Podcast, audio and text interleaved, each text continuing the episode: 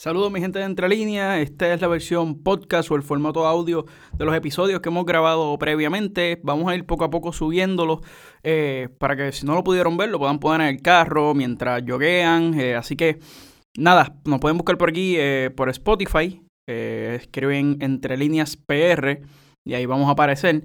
Eh, el primer episodio que estamos poniendo en formato audio es el episodio que grabamos eh, en a finales de 2019. Vamos a empezar con los que grabamos a finales de 2019. Y es el episodio que grabamos con el representante Denis Márquez sobre Facebook y el nuevo carpeteo. Ahí Denis estuvo dando distintos detalles de cómo el Departamento de Justicia y la Policía de Puerto Rico han estado utilizando la plataforma Facebook para obtener información de, manifestantes. Eh, ahí narra o comenta junto con Gustavo, que es nuestro presentador, desde cuándo se está haciendo esta práctica, cómo se ha realizado, cómo compara con el carpeteo que, con el carpeteo tradicional que conocemos de, de a, lo largo del siglo XX, me voy a equivocar de siglo, a lo largo del siglo XX. Y también nos comenta qué es lo que sucede con esa información. Eh, una vez la policía de Puerto Rico ya la tiene, cómo se almacena, cómo se regula eh, así que nada, eh, denle oído, recuerden compartir este, el formato audio de este programa y también buscarnos en Facebook como Entre Líneas. Eh, así que nada, vamos para encima. Van ahora, voy a dejar ahora el audio eh, con Gustavo, que fue quien realizó la entrevista. Así que nada, chévere gente.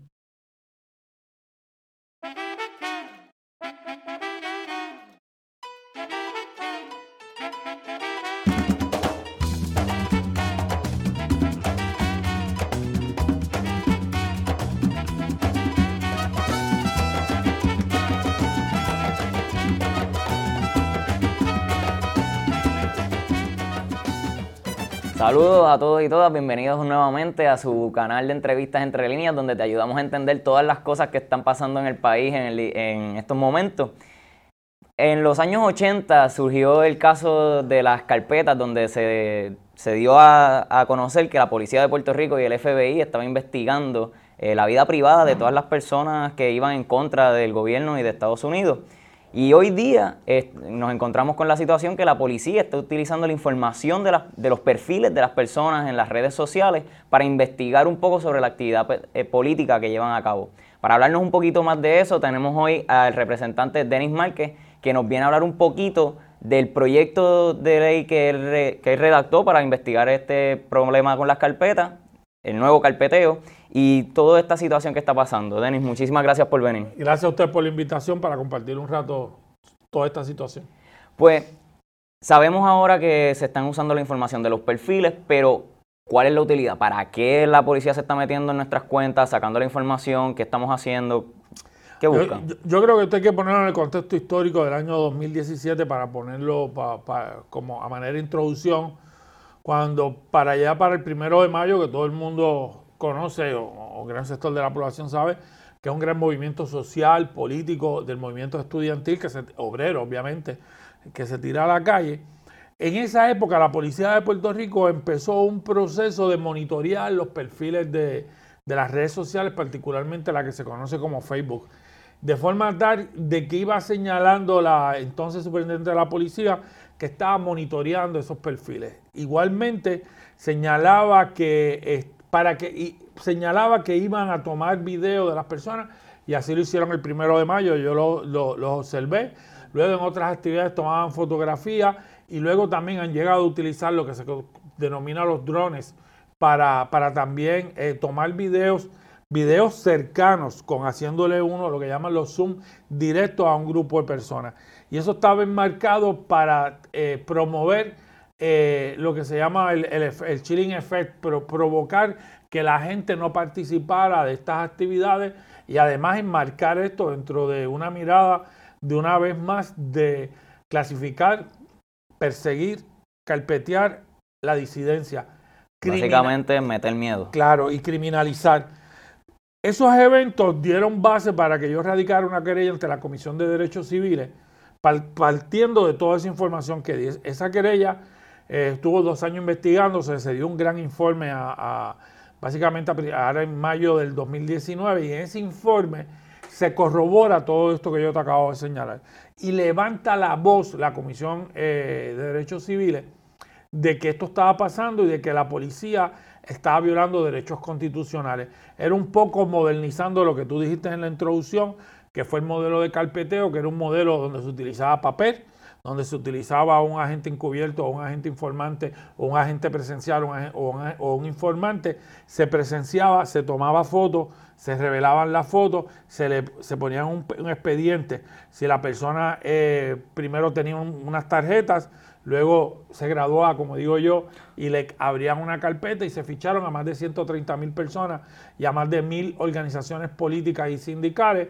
Y eso se llamó el, eh, el carpeteo por la división de inteligencia de la policía.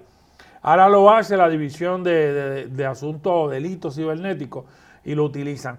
Recientemente esto continúa una nueva saga, por decirlo de alguna forma, de violación de derechos civiles, que es el asunto de las organizaciones de estudiantes eh, de periodismo estudiantil en la Universidad de Puerto Rico, que me llegó la información, lo denunciamos y se ha estado en la discusión pública. Y específicamente, ¿qué, ¿qué, información es la que sacan de estos perfiles? ¿Fotos, comentarios? En, esta segunda parte, en la primera etapa, lo más que hacían era monitorear, identificar las personas y, y mirar sus actividades. Y lo hacían desde la Policía de Puerto Rico, sin ningún tipo de orden, sin ningún tipo de reglamentación, así lo demostró la investigación que hizo la Comisión de Derechos Civiles, sin ningún, sin ningún tipo de criterio el carpeteo que viene del 48 y que se, denunció en la década de los 80 y que terminó en los tribunales, era un criterio de persecución del independentismo. Tan es así que los, los reglamentos de aquella época sí lo disponían, disponían, estamos investigando a los independentistas. Es lo que yo siempre he llamado, y muchas personas, la criminalización del independentismo y de la disidencia. En esta etapa, 2017, entraban a los perfiles ya tenían identificado previamente algunas personas.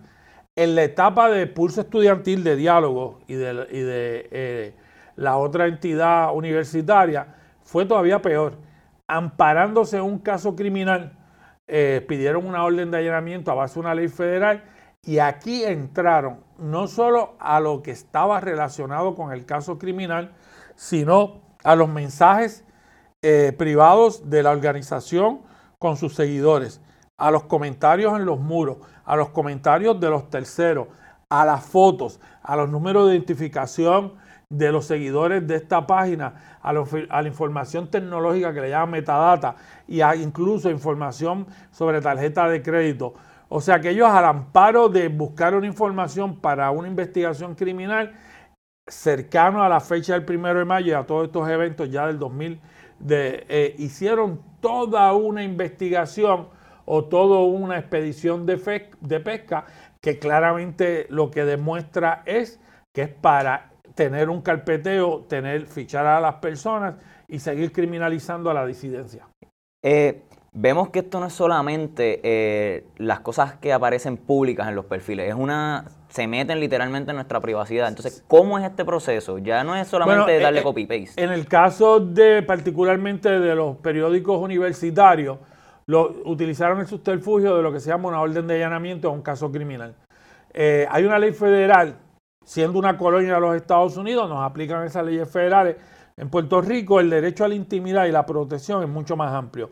Mediante esta ley federal obtienen, obtienen una orden para intervenir en la página de, de Facebook, en este caso, de estas organizaciones, a más de mil páginas, no le notifican porque la ley no, les permite no, no, no notificarle a ese tercero que no es parte de la investigación que están entrando a su página.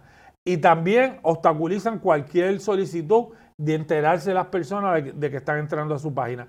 Eso les permitió entrar y ver toda esta gran grupo de páginas de estas organizaciones que sobre todo, además de esas organizaciones estudiantiles, son periódicos, son gente que investiga que denuncia y que, y que publica información. Cuando digo gente, estábamos hablando de estudiantes universitarios y de periodistas en formación, pero que están haciendo trabajo periodístico.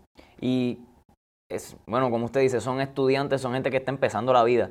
¿Qué pasa con esa información? ¿Qué es lo que se hace? Bueno, esa información ahora mismo la tiene la Policía de Puerto Rico, por eso es que yo le cuestioné al, Departamento de Justicia, eh, le escribí a la Secretaría de Justicia cuestionándole esto. Volví a hacer una segunda querella a la Comisión de Derechos Civiles para que eh, investigaran. Ya públicamente el presidente de la Comisión de Derechos Civiles señaló que la había recibido. Radiqué legislación para investigar este asunto. No, no ha sido aprobada, es muy difícil que la aprueben, pero estoy haciendo la denuncia, que es lo importante, ¿no? Y que estoy cuestionando esto. Y además, a raíz del informe de la Comisión de Derechos Civiles, yo había radicado legislación para no permitir, es una de las ironías de la vida, para que estas cosas que se hicieron no se pudiesen hacer por parte de la Policía de Puerto Rico y esos proyectos de ley están radicados ante la legislatura de Puerto Rico. Vemos que hay una similitud incuestionable, o sea, es, obvia la similitud entre el proceso de carpetas, lo que estaban haciendo, porque es meterse en la vida privada.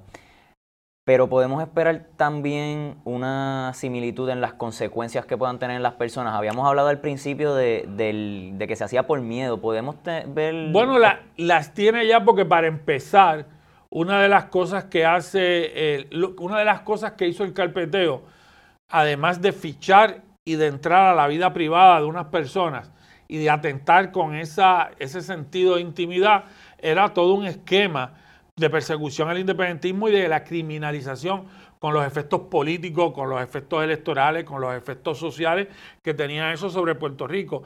Y también eso permite mantener esa visión de la policía de Puerto Rico de, mirar al independentismo, a la, a la lucha estudiantil, a las luchas sociales, a las luchas obreras, verlos como sus enemigos y verlo y, utilizar todos los mecanismos que lo hemos visto represivos contra estos sectores de la población. O sea que no es solo atentar con un derecho a la intimidad, sino es crear todo un esquema político para de, esa forma continuar lo que hicieron durante décadas utilizando mecanismos modernos. Y se puede esperar algo, como usted dijo, es un poco difícil que pase el proyecto. Se puede esperar. Bueno, yo, yo creo que hay que seguir insistiendo eh, yo no sé eh, las organizaciones estudiantiles qué pasos van a dar. Yo los he escuchado hablando que están estudiando esto. Yo creo que hay que seguir haciendo, número uno, esto que estamos haciendo, denunciándolo, discutiéndolo, hablándolo, mantenernos alerta con, con, esto, es seguir cuestionando a la, a la, Policía de Puerto Rico y sobre todo también llevándole un mensaje al país, que yo creo que el país todavía no ha superado esa visión de la criminalización del independentismo, eh, eh, esas etiquetas hacia la disidencia en un país donde el gobierno trata de crear estos mecanismos confrontativos y seguir tomando conciencia, pero seguir también denunciándolo. Ah, Denny, en verdad esto va mucho más allá de lo que eh, a lo mejor mucha gente se esperaba. muchísimas gracias por venir y aplicarnos un poquito. queremos agradecer a Denis nuevamente por acompañarnos. no se olviden, por favor, este botoncito de aquí abajo, denle en clic, suscríbanse para que le lleven todas las notificaciones que nosotros tenemos.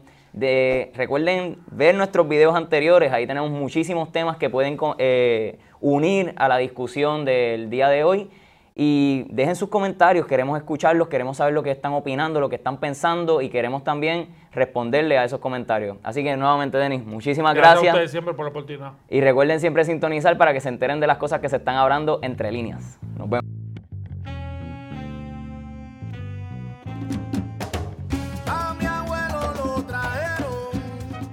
Espero que les haya gustado muchísimo el episodio de hoy, que estuvo súper interesante.